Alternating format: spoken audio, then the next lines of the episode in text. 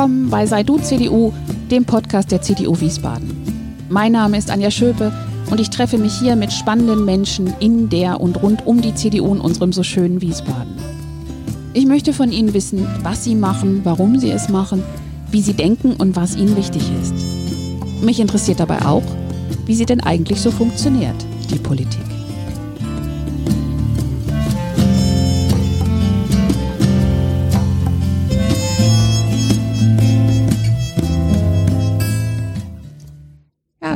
Willkommen zur inzwischen dritten Folge unseres Podcasts der CDU Wiesbaden. Ich habe mich wieder mit Alexander Lautz getroffen und dieses Mal gemeinsam mit Astrid Wallmann. Ich hatte also unsere zwei Landtagsabgeordneten für die Stadt Wiesbaden und ihre zwei Wahlkreise im Gespräch. Und das war auch unser Thema. Ich wollte gerne wissen, wie der berufliche Alltag der beiden aussieht und worin er sich eventuell unterscheidet. Und vielleicht ist bei der Gelegenheit für Sie ganz interessant zu erfahren, dass es vorher keine fertigen oder gar abgesprochenen Fragen gab. Das war auch bei den anderen zwei Folgen nicht so.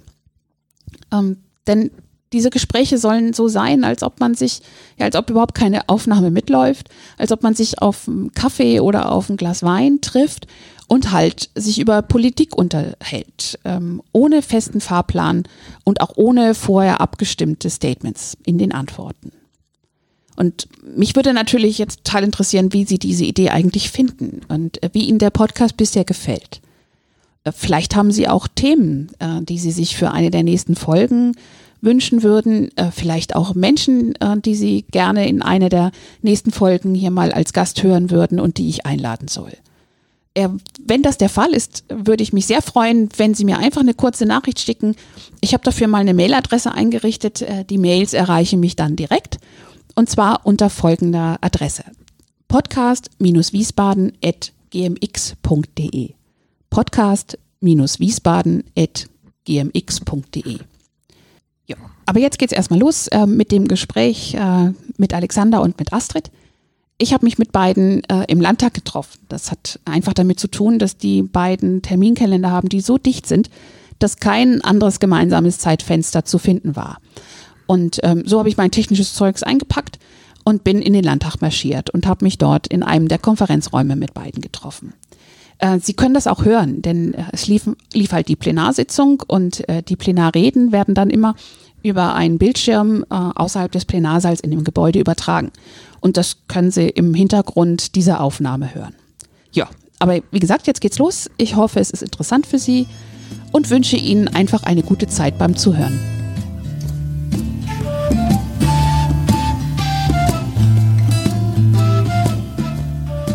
Astrid, Alexander, herzlich willkommen. Äh, Alexander, wir haben uns vor kurzem erst gesehen, um die zweite Folge Podcast aufzunehmen. Freut mich, dass es so schnell wieder klappt. Und es freut mich, dass es ähm, mit euch beiden gemeinsam klappt. Äh, Astrid, als beide als Landtagsabgeordnete, ähm, ja auch Kreisvorstand Wiesbaden ähm, und eben für uns hier in der CDU in unterschiedlichen Rollen unterwegs. Und äh, Astrid, ganz herzlichen Glückwunsch zu dem äh, Wahlerfolg am Wochenende. Landesparteitag und äh, wieder in den Landesvorstand gewählt und mit einem hervorragenden Ergebnis, wenn ich das mal so sagen darf. Haben mich auch sehr gefreut. Von Alexander weiß ich es ein bisschen, weil wir uns schon drüber unterhalten konnten bei der einen oder anderen Gelegenheit. Aber bei dir weiß ich es ehrlich gesagt nicht ganz so genau, wie es eigentlich gekommen ist, außer die verwandtschaftliche Vorbelastung. Äh, die ist mir schon bekannt, aber so detailliert, was dich eigentlich in die Politik und zur Politik geführt hat und dann auch noch in so jungen Jahren. Das ist mir, das weiß ich nicht. Magst du ein bisschen erzählen? Ja, gerne. Ich bin in einem politischen Elternhaus groß geworden, habe mich ähm, mit 15 Jahren angefangen, für politische Zusammenhänge, Fragestellungen zu interessieren und habe mich dann entschieden, mich mal bei den Jugendorganisationen umzuschauen. Ähm, habe das äh, sowohl bei den Jungen Liberalen getan als auch bei der Jungen Union ähm, habe mich dann dafür entschieden, Mitglied bei der Jungen Union zu werden. Äh, ich möchte aber ausdrücklich erwähnen, ohne dass es da irgendwelchen Druck äh, aus dem Elternhaus gab. Äh, meine Eltern äh, wären erstens völlig zufrieden gewesen, wenn ich gar nicht Mitglied geworden wäre oder auch woanders. Also sagen wir mal, bei den jungen Liberalen, das wäre noch in Ordnung gewesen. Aber zum Beispiel meine Geschwister sind bei, ich habe eine Zwillingsschwester und einen älteren Bruder, die sind beide nicht Mitglied einer Partei. Ähm, das bin tatsächlich nur ich. Und ich habe da einfach für mich ein Interessensfeld entdeckt, in dem ich gerne mitwirken wollte und bin dann in die Junge Union eingetreten, habe angefangen, da mitzuarbeiten in den unterschiedlichsten Bereichen und ähm, bin dann wie das dann klassisch läuft, irgendwann gefragt worden, ob ich mir vorstellen könne, ähm, Beisitzerin bei der Jungen Union Wiesbaden zu werden.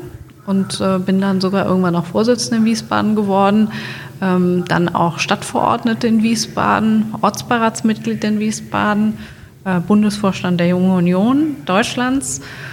Und dann am Ende, ohne dass ich das tatsächlich als persönliches Ziel hatte, ähm, ein Landtagsmandat ich hatte ähm, immer zu meiner beruflichen Tätigkeit, die ich immer auch nur als Ehrenamt gesehen habe, meinen beruflichen Werdegang ähm, weiterverfolgt. Ich bin Bankkauffrau und Diplom-Verwaltungswirtin, hatte 2008 äh, gerade erst zum hessischen Innenministerium gewechselt und war mit dieser Veränderung, die ich schon gravierend genug fand, sehr zufrieden. Und dann kam aber Ende 2008 tatsächlich die Anfrage, ob ich mir vorstellen könne, für den Hessischen Landtag zu kandidieren. Und ähm, das musste ich mir auch tatsächlich mal kurz überlegen. Wenn es nicht Teil der Lebensplanung ist, ist es nämlich keine ganz leichte Entscheidung. Und das war die, die Zeit Ypsilanti und äh, in der Richtung, genau. Also eine turbulente Zeit. Mhm. Und in der Zeit dann plötzlich mal von eben auf jetzt gefragt werden. Also ich finde es immer so ein bisschen als jemand, der viel später überhaupt erst ähm, so wirklich eine, mit dem Gedanken gespielt hat und ihn in Raum gesetzt hat, in eine Partei einzutreten das ist bei mir also nicht so klassisch in der Jugend gelaufen. Finde ich es immer total entspannt, wenn man dann hört, dass ähm, Landtagsabgeordnete, Bundestagsabgeordnete, wie auch immer, dass das durchaus auch solche Zufälle gibt und es ähm, nicht irgendwie über Generationen schon vorgeplant ist und äh, irgendwelche Machtkämpfe intern, sondern es auch solche Situationen gibt, dass man einfach mal spontan gef gefragt wird. Wie viele schlaflose Nächte gab es äh, dann in der Zeit? Ähm, Oder war das für dich so, ja super, äh, wollte ich schon immer, nein, wollte ich schon immer gefragt werden, hast du ja gerade gesagt, das, damit hast du nicht gerechnet. Aber wie, wie war es? Also tatsächlich nochmal, das will ich betonen, also ich habe damit nicht gerechnet. Das war auch wirklich nicht Teil meiner Lebensplanung und äh, wenn jemand sozusagen in der Partei abgefragt hätte, wer hätte denn Interesse, da hätte ich jetzt auch keine E-Mail geschrieben oder irgendwo angerufen. Ähm, aber ich wurde eben gefragt und äh, wer fragt, muss zumindest eine Antwort bekommen. Und äh, insofern hatte ich tatsächlich dann ähm, zwei unruhige Nächte. Das Problem war, ich musste aufgrund der Ypsilanti-Zeit und der sehr zeitnah angesetzten neuen Landtagswahl sehr kurzfristig entscheiden. Und deswegen war das natürlich keine Entscheidung, die ich sofort mit Ja treffen konnte, weil es ist am Ende eine lebensverändernde Entscheidung. Man muss für sich selber auch entscheiden, ob man das möchte. Und da ich diesen Wunsch nie in mir hegte, habe ich mich auch nie mit der Frage beschäftigen müssen vorher. Und deswegen war es tatsächlich keine leichte Entscheidung. Aber was ich für mich auch heute rückblickend sagen kann, in dem Moment, in dem ich es entschieden hatte, das war an einem Abend, ähm, wusste ich, dass die Entscheidung richtig war und ich habe dann auch, auch die Folgenächte, auch während des Wahlkampfs, ähm, zwar wenig, aber gut geschlafen. Und dann hat es ja auch ratzfatz geklappt, weil gefragt werden und sich aufstellen lassen heißt ja noch nicht, dass man das dann auch wird. Also man muss eins auch dazu sagen, da ist sogar noch ein Zwischenschritt. Man muss vor allem auch erst kann, äh, nominiert werden von einer Delegiertenversammlung. Auch das war ähm, nicht ganz klar, ob das in der Partei wohlwollend aufgenommen wird, dass plötzlich eine sehr junge Kandidatin ähm, für den Wahlkreis 30 äh, antritt. Ähm, und das war sozusagen der erste Schritt, der zu gehen war. Das heißt, ich musste erstmal nominiert werden. Das war dann auch alles ganz kurzfristig. Ähm, das hat aber auch geklappt und dann habe ich den Wahlkampf äh, vollzogen und das ist natürlich schon, sind sehr besondere Momente, wenn man als Kandidatin dann im Fokus stehend erstmals Wahlkampf macht. Ich habe ganz viele Wahlkämpfe vorher schon gemacht, aber natürlich nie als Einzelperson, die zur Wahl steht, bei einer Direktwahl. Und ähm, ja, und insofern äh, war das eine unglaublich aufregende Zeit, ähm, auf die ich auch wirklich unglaublich gerne zurückblicke, weil da ganz viel Spannendes auch passiert ist. Ähm, und bis heute ist auch dieser Wahlabend ein, ein ganz besonderer, weil das natürlich äh, das erste Mal, dass man so ein Mandat erringt und irgendwie fast gar nicht glauben kann. Ähm, vor allem dann mit allem dem, was dann hinten dran hängt, weil man gibt seinen vorherigen Job auf ähm, und ist plötzlich Landtagsabgeordnete und erfährt natürlich, das muss man ehrlicherweise sagen, was es heißt, Landtagsabgeordnete zu sein und hauptberuflich Politik zu machen. Da kann man sich viel vorher erzählen lassen und sich auch Ratschläge holen, aber man erfährt eigentlich, was das fürs eigene Leben heißt, erst wenn man es wirklich selber macht.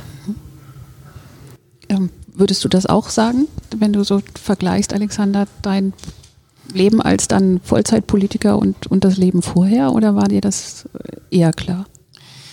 Ich bin ja etwas anders eingestiegen. Ich habe mir nicht äh, diesen eigentlich normaleren Weg ähm, über ähm, ehrenamtliches Engagement, dann Erfahrungen schon im Kommunalparlament, was ja auch noch äh, ehrenamtlich ist, ähm, äh, und dann sozusagen das erste Mal ein Vollzeitmandat, sondern ich komme mir über die Exekutive. Ähm, ich ähm, habe natürlich die, das gleiche äh, Engagement in der Jugend wie Astrid. Wir haben ja auch noch ein paar Jahre zusammen in der Jungen Union verbracht. Ähm, da glaubt man gar nicht, wenn man uns heute so sieht, aber ich habe es tatsächlich geschafft, dass wir uns noch ein bisschen überlappt haben. Ähm, und ähm, äh, dann bin ich erstmal äh, meinem Beruf nachgegangen. Und äh, dann war mein Einstieg ja als ähm, Staatssekretär im Wissenschaftsministerium. Und äh, das ist nun in vielfacher Hinsicht anders als ein Abgeordnetenmandat. das fängt schon damit an, dass äh, der Staatssekretär ja als Amtschef und Vertreter des Ministers äh, nicht so im Blickpunkt der Öffentlichkeit steht. Ähm, also normalerweise ist ja die Aufgabe der Staatssekretäre im Hintergrund äh, die Fäden zu ziehen, den Laden zusammenzuhalten und das Ministerium zu führen, ähm, während eben Minister, Ministerinnen draußen die Repräsentanz und die ganzen Öffentlichkeitstermine und natürlich auch die politische, die unmittelbare politische Arbeit wahrnehmen müssen. Das heißt, ähm, ich habe da wahnsinnig viel gelernt äh, über Exekutivarbeit, äh, über Verwaltungsführung. Äh, ich bin auch total dankbar dafür. Ich hatte einen großartigen Lehrmeister in meinem damaligen Minister, Udo Kortz, ähm, und ähm, der hat mir eigentlich das ganze Handwerkszeug beigebracht. Ähm, aber sozusagen die, dieses in der Öffentlichkeit stehen, was eben so charakteristisch ist ähm, für ähm, das Leben auch einer Abgeordneten, äh, das begann eigentlich in dem Moment erst, als ich dann 2014 Minister wurde. Und damals war ich ja auch noch ohne Abgeordnetenmandat. Das heißt, ich habe dann sozusagen rein die Öffentlichkeitsarbeit als nur Minister gemacht. Und, ähm, aber das war dann eine spannende und muss ich sagen wirklich sehr bereichernde Erfahrung, dann ab 2018 äh, quasi äh, das Abgeordnetenmandat in Wahlkreis mit dazuzunehmen. Ähm, unterscheiden die, die Menschen ähm, bei dir, ob du jetzt auch zusätzlich noch Landtagsabgeordneter bist und zu, zum Ministeramt zusätzlich dazu? Oder ist, ist das ähm, so bei den Menschen eigentlich nicht wirklich präsent? Also ich habe das Gefühl, nein, nicht wirklich. Ähm, wobei es aber bei mir eben auch mit der Reihenfolge zu tun haben mag. Ähm, die allermeisten, die ins Kabinett kommen, waren ja vorher schon so und so viele Jahre Abgeordnete und haben sich als Abgeordnete den Menschen vor Ort schon eingeprägt. Ähm, äh, ich habe mich den Menschen sozusagen direkt als Minister eingeprägt, äh, bevor ich überhaupt Abgeordneter wurde. Und das hat natürlich zur Folge, dass das Ministeramt alles überlagert. Ich merke das immer in meinen Bürgersprechstunden, ähm, die ich ja eigentlich für die Menschen aus meinem Wahlkreis einrichte. Gut, es melden sich auch in aller Regel Menschen aus meinem Wahlkreis, aber die wollen mit mir immer nur über Schulpolitik diskutieren. Klingt so, als ob du dir das ein bisschen anders wünschen würdest ab und zu. Ja, ähm, also ich meine, ich habe mir das politische Feld hier schon freiwillig ausgesucht. Äh, insofern äh, gibt es keinen Grund, sich zu beschweren. Ähm, aber äh, manchmal denke ich mir schon, ich bin auch bereit, mich um andere Anliegen zu kümmern. Fragt mich doch einfach. ähm, nun stelle ich mir das gar nicht so ganz einfach vor, wenn man äh, so in diese Rolle geschubst wird, dass man so unmittelbar in den, in den Wahlkampfkontakt gehen muss. Also dieses Werben darum, sich so richtig auf, die, auf den Präsentierteller zu stellen und alles natürlich auch einzufangen, wofür man was kann oder auch nicht kann. Also wofür man was kann, ist ja okay. Aber wir wissen ja, dass dann so, jetzt habe ich da mal jemanden und da wird dann nun alles irgendwie angesprochen, egal ob es mit Land oder mit Wiesbaden oder so zu tun hat, was ja auch völlig okay ist. Aber ich stelle mir das gar nicht so ganz einfach vor, damit umzugehen. Also auch zum Beispiel Häuser, äh, Haustürwahlkampf, so nennt ihr das, glaube ich. Ne? Ähm, mhm. Ken Wessing. Das Wie halt was? Ken Wessing. Ken Wessing. Es gibt ja für alles irgendwie einen schicken ausländischen Fachbegriff. Ja. Ähm, ist das erstmal eine Überwindung und, und, muss man das ein bisschen lernen? Und wenn ja, wie habt ihr das gelernt? Oder seid ihr eigentlich eher so vom Typ her so super? Mehr Kontakt ist immer gut? Also ich persönlich mache ja sehr gerne Hausbesuche. Ähm, das kostet mich auch überhaupt keine Überwindung, ähm, weil ich in den wenigsten Fällen eine negative Reaktion bekomme ähm, vielleicht auch eher eine neutrale Reaktion und das ist ja auch völlig in Ordnung. Ähm, aber eigentlich finde ich den Gedanken, bei jemandem zu Hause zu kurz zu klingeln, die auch gar nicht lange aufhalten zu wollen und einfach kurz für die Person und die Partei zu werben, eigentlich eine schöne Idee. Ähm, was ich tatsächlich aber so in den vergangenen Jahren, Jahrzehnten sind sie jetzt ja fast schon, seitdem ich auch in Wahlkämpfen aktiv bin, feststelle, ähm, so der klassische Straßenwahlkampf, der finde ich schon etwas schwieriger geworden, ähm, weil mitunter Menschen natürlich auch zu den Wahlkampfständen kommen, um auch ihren Frust abzulassen. Das ist auch alles in Ordnung. Aber zum Teil ähm, ist das vielleicht dann nicht mehr immer ganz die Form wahrend. Und das ist tatsächlich dann manchmal auch ein bisschen schwierig.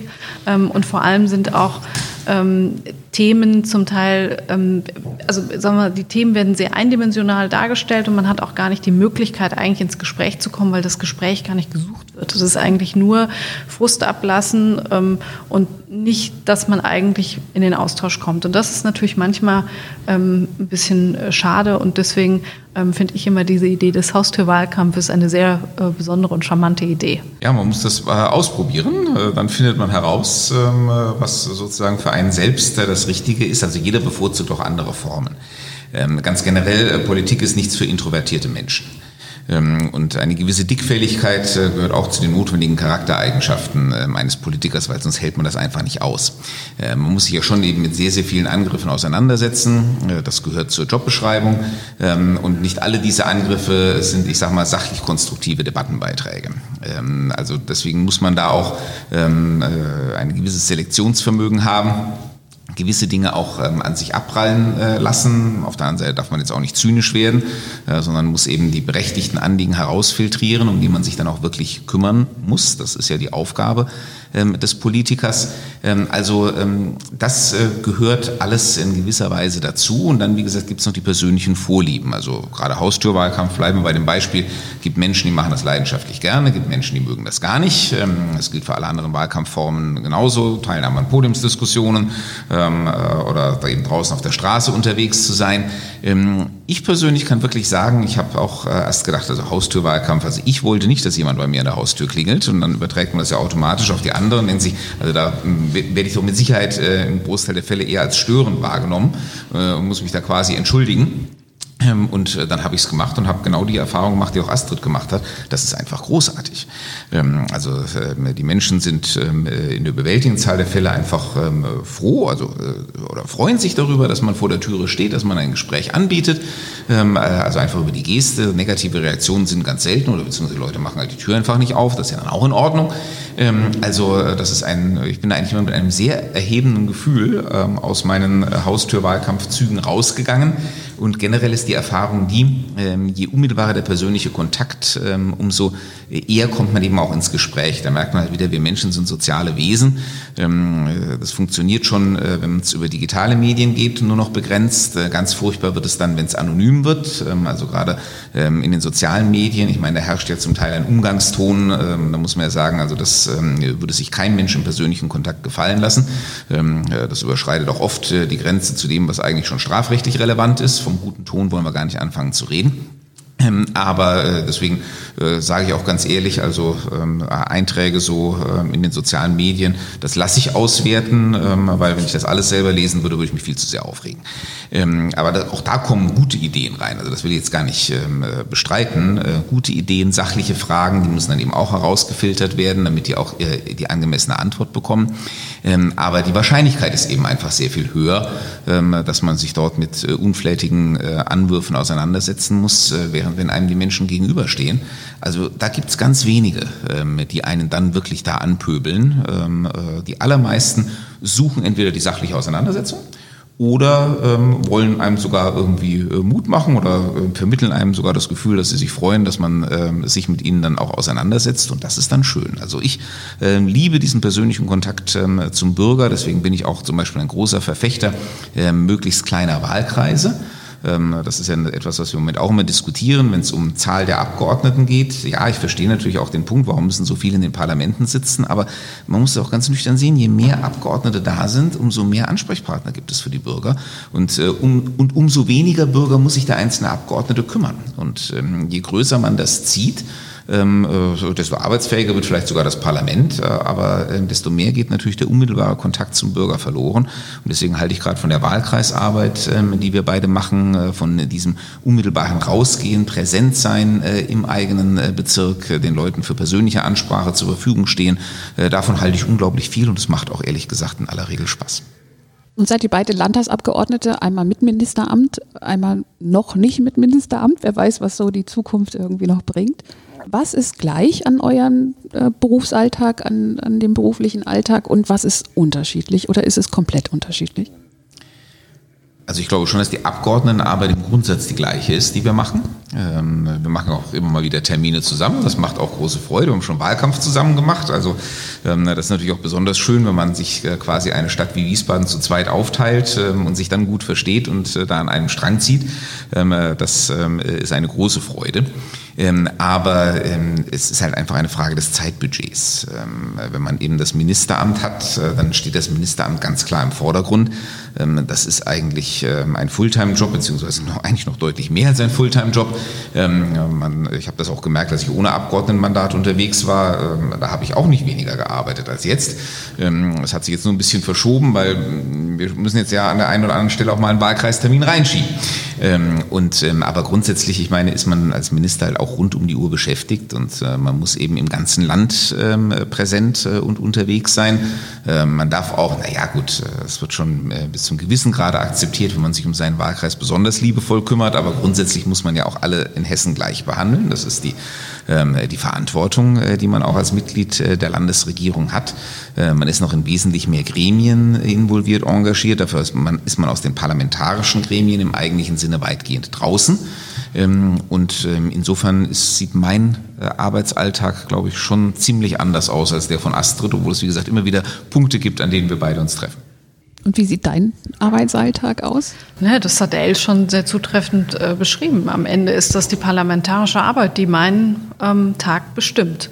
Das sind die Gremiensitzungen, äh, die oft auch über mehrere Stunden andauern.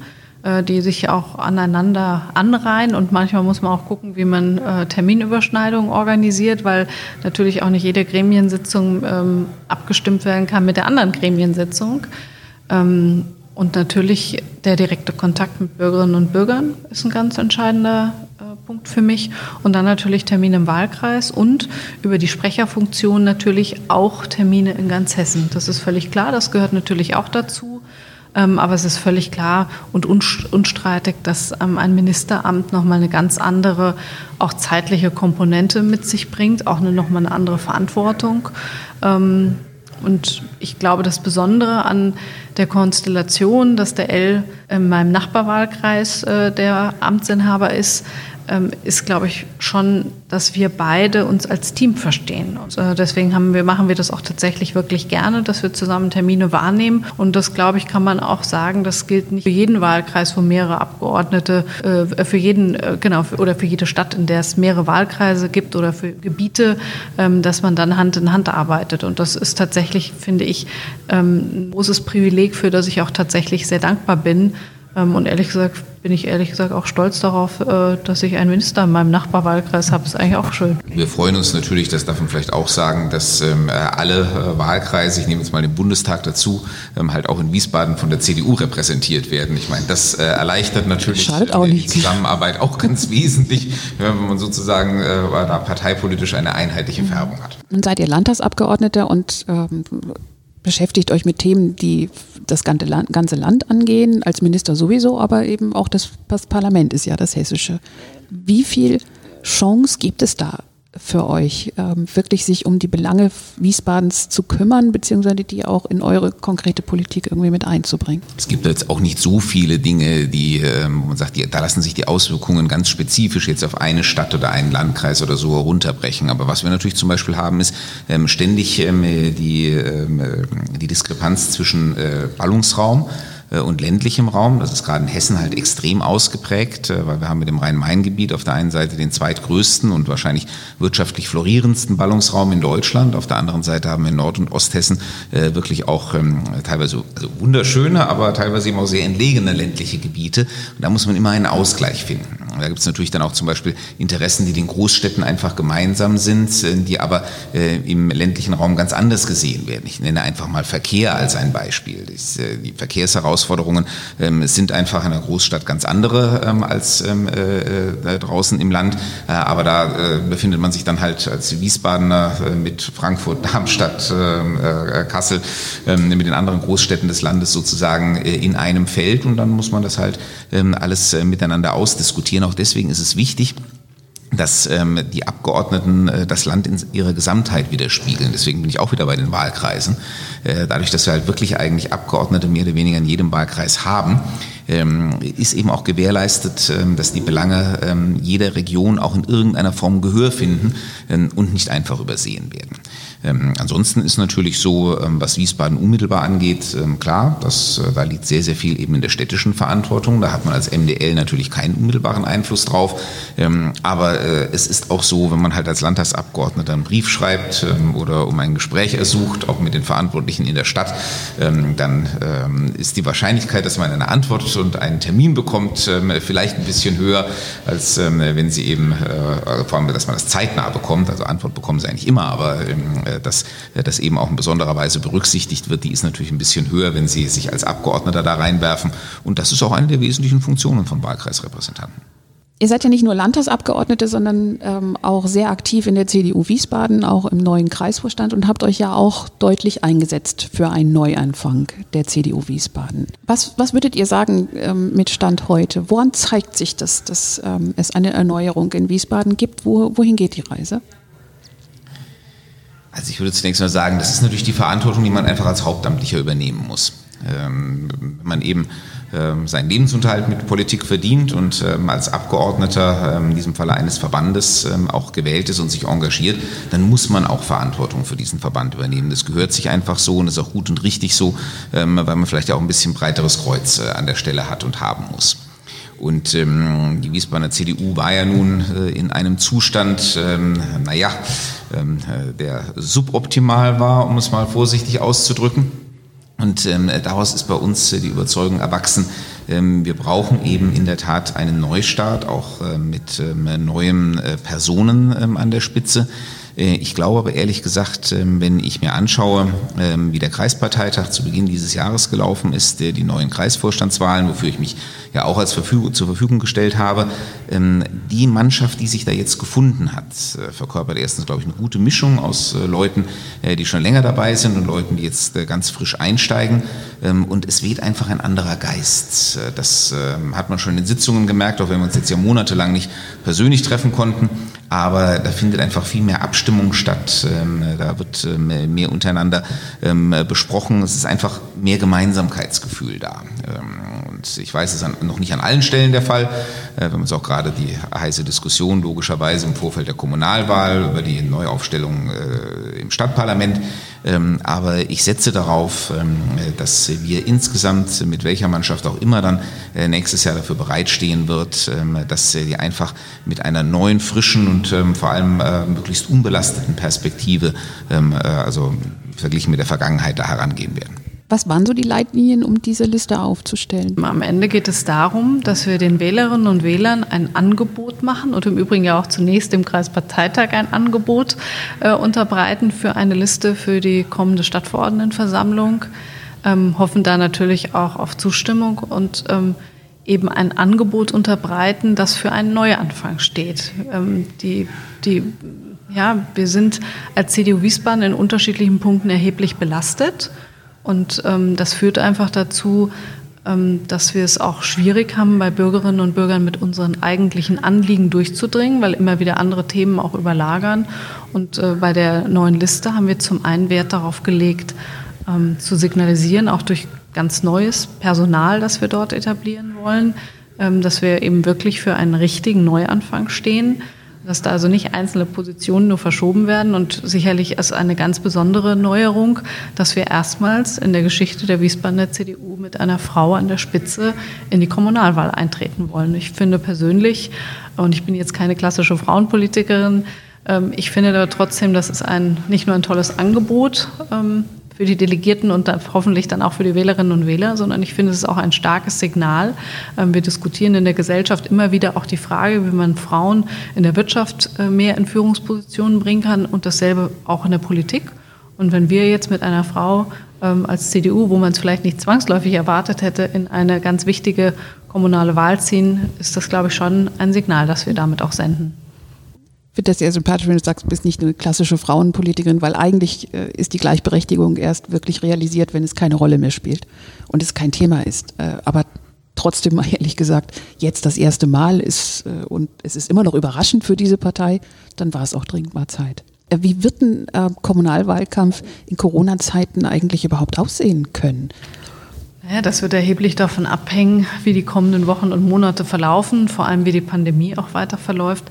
Ähm, es werden alle denkbaren Vorkehrungen derzeit getroffen über die Frage, wie äh, läuft das in den Wahllokalen ab, ähm, über die Frage, wie kann es womöglich auch äh, Stände äh, von den Parteien geben. Aber tatsächlich beantworten wird man das erst, wenn wir wissen, wie die Pandemie sich weiterentwickelte. Wir können jetzt ganz viele Pläne machen, aber je nachdem, wie es verläuft, müssen wir die vielleicht auch noch mal über den Haufen werfen. Da ist jetzt viel ähm, Flexibilität auch gefragt. Ähm, aber es wird schon auch ähm, vor allem für die Parteien auch darauf ankommen, für uns als CDU auch Menschen übers Internet zu erreichen. Und das wird eine neue Herausforderung für uns und eine neue Komponente des Kommunalwahlkampfs werden. Ich glaube, was es in, im Detail heißt, wird uns erstmal langsam klar, was alles geht und also nicht geht und vielleicht, was man sich neu ausdenkt, damit man in den Kontakt trotzdem kommt. Ähm, Vielleicht zum, zum Abschluss was ganz anderes. Es gibt ja noch einen anderen Parteitag, der naht, äh, nämlich der, der einen neuen ähm, Vorsitzenden der CDU Deutschland äh, wählen soll. Ähm, kurze Prognose, wer wird's denn? Oh, da, äh, wo ist der Kaffeesatz, den wir konsultieren können? ähm, das ist wirklich schwer zu sagen. Ähm, also ich äh, wage jetzt mal die Prognose, Norbert Röttgen wird es nicht.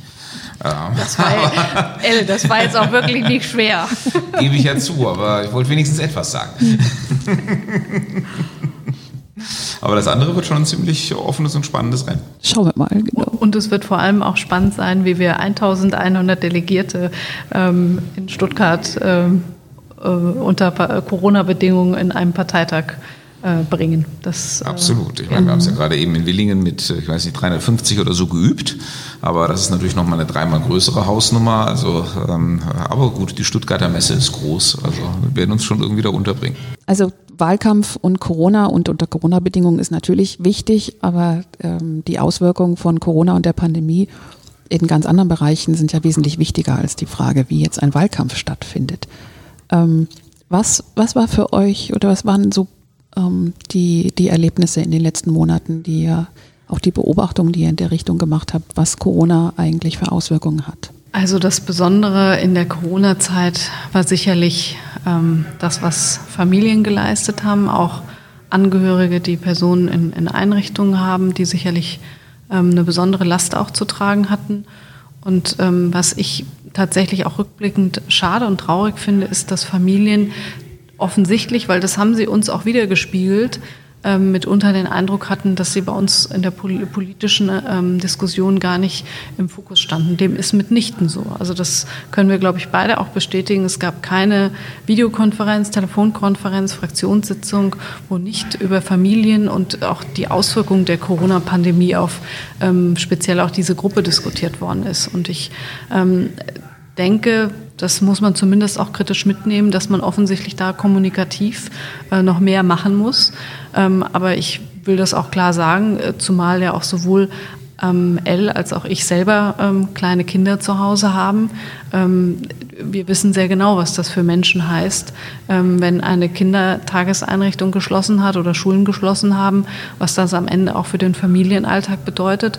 Und natürlich kommt auch noch hinzu, ähm, was es auch für Menschen heißt, wenn sie beispielsweise plötzlich ihr Gewerbe nicht mehr ausüben dürfen. Ich nenne mal so das Stichwort Messebauer. In meinem Bekanntenkreis hat sich jetzt gerade jemand ähm, arbeitslos gemeldet, weil er das Gewerbe abmelden musste, weil er für sich als Messebauer derzeit keine Zukunft mehr in dieser Branche sieht, weil es ja, und das ist ja das Hauptproblem, wir können ja nicht sagen, in drei Monaten geht es wieder los, sondern man weiß es nicht. Und ich glaube, das ist sicherlich so das Prägendste, ähm, was ich zumindest für Corona ähm, für mich auch ähm, mitgenommen habe, dass wir kommunikativ noch mehr die Menschen auch noch mitnehmen müssen, dass sich niemand, niemand oder keine Personengruppe auch den Eindruck hat, dass sie nicht im Fokus stehen. Und ich glaube, da sind natürlich auch besondere äh, Leistungen auch anzuerkennen. Die Familien, das Krankenhauspersonal, Pflegekräfte, im Übrigen auch die Politik, das muss man auch sagen, in dieser Zeit geleistet haben. Ähm, ich glaube, das, äh, das sind schon Dinge, die wichtig sind, auch ähm, aus dieser äh, Zeit auch äh, zu, zu lernen. Ich glaube, Corona unterscheidet sich auch von all den anderen Krisen, die wir bisher erlebt haben, dadurch, dass ähm, es unsere gesamte Gesellschaft trifft trotzdem aber, ich sage mal, die einzelnen Branchen, die einzelnen Tätigkeitskreise sehr unterschiedlich trifft. Und, ähm, und gleichzeitig ähm, es eben auch die Kommunikationsmöglichkeiten untereinander stark reduziert hat. Ich meine jetzt vor allem eben die persönliche Kommunikation. Natürlich haben wir alle wahnsinnig viel über digitale Kommunikation gelernt. Also so viele Telefon- und Videoschaltkonferenzen wie in den letzten sechs Monaten habe ich in meinem ganzen Leben nie gemacht. Ähm, ich bin da auch mittlerweile halbwegs versiert da drin. Ähm, also ähm, man gewöhnt sich an alles. Auch gut, dass wir diese Möglichkeiten haben, weil ansonsten hätten wir überhaupt keine Möglichkeiten gehabt, äh, die Menschen zu erreichen. Und trotzdem ersetzt es einfach nicht den persönlichen Kontakt in die persönliche Kommunikation. Und wir sehen ja auch, ähm, dass es viele Menschen gibt, die eben jetzt dann in ihren elektronischen Filterblasen unterwegs sind, die ähm, hinter dieser Krise und hinter dieser Pandemie alles Mögliche vermuten äh, und sich dabei auch immer weiter von der Realität entfernen. Und äh, dass es schwieriger wird, auch diese Menschen zu erreichen. Und natürlich, je länger die Pandemie dauert, ähm, umso äh, mehr Ermüdungserscheinungen zeigt die Gesellschaft natürlich auch. Wir haben ja gesehen, in den ersten Wochen ähm, war ein unglaubliches Zusammengehörigkeitsgefühl, ähm, nach dem Motto, wir beißen die Zähne zusammen, wir halten uns alle an die Regeln und gemeinsam stehen wir das durch. Und es ist völlig klar, dass man das nicht über Monate oder Jahre hinweg aufrechterhalten kann. Also das wird eine bleibende Herausforderung sein, dass wir jetzt dabei sind, eine Form, heißt ja so oft, so schön oft, äh, neue Normalität zu entwickeln die eben beinhaltet, äh, mit dem Virus bis auf weiteres zu leben, ähm, auch natürlich die notwendigen Einschränkungen hinzunehmen, ähm, trotzdem nicht das ganze Leben davon überwältigen zu lassen. Und ähm, weil wir es von der Wahl her gesehen haben, zum Beispiel, dass so eine Wahl wie die Kommunalwahl regulär durchgeführt wird äh, das ist, glaube ich, auch ein ganz wichtiges Zeichen, genauso wie die Durchführung unseres Parteitags, dass wir einfach zeigen, ähm, äh, wir lassen uns nicht, ich sage mal, alle unsere äh, Entscheidungs- und Kommunikationsmechanismen zerschlagen ähm, von Corona. Trotzdem ähm, müssen wir ständig darauf achten, dass wir dem Virus sozusagen keine Plattform bieten, über den er sich wieder ausbreiten kann. Und dieser Balanceakt, der wird uns noch stark herausfordern in den nächsten Monaten. Macht deutlich, wie groß die Bandbreite der jeweiligen Betroffenheit wird, der, der konkreten Auswirkungen und äh, eine ganze Reihe von Folgen, die auf uns zukommen, sind vielleicht uns allen oder auch nur in Teilen noch gar nicht so richtig klar. Also ich fände es super, wenn wir eine der nächsten Folgen, vielleicht nicht die unmittelbar nächste, äh, aber wenn eure Kalender oder das zulassen, durchaus auch mal äh, ganz konkret in, in diese Richtung miteinander sprechen. Auch das, was ihr so unmittelbar mitbekommt. Und gerade das ist, was ihr sagt, die Menschen denken irgendwie, ihr seht es nicht. Ähm, und das finde ich immer auch kommunikativ so schwierig, weil ihr seht es selbstverständlich, das merkt man.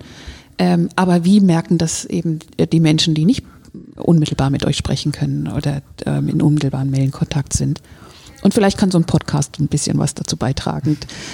das hoffen, hoffen wir uns auch davon. Genau, das wäre schön. Also ganz herzlichen Dank für heute, für eure Zeit, äh, für das wieder spannende Gespräch. Ähm, ja, und ich freue mich auf das nächste Mal. Wir uns auch. Ja. Vielen Dank. Genau.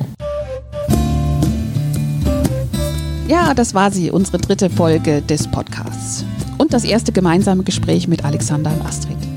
Wir haben uns fest vorgenommen, dass das nächste bald folgen wird. Und wie am Anfang gesagt, wenn Sie ein Feedback haben, Anregungen oder Wünsche für dieses nächste Gespräch mit Astrid und Alexander oder auch für eine andere der nächsten Folgen, schicken Sie mir diese sehr gern. Ich würde mich sehr freuen. An die Adresse podcast-wiesbaden.gmx.de.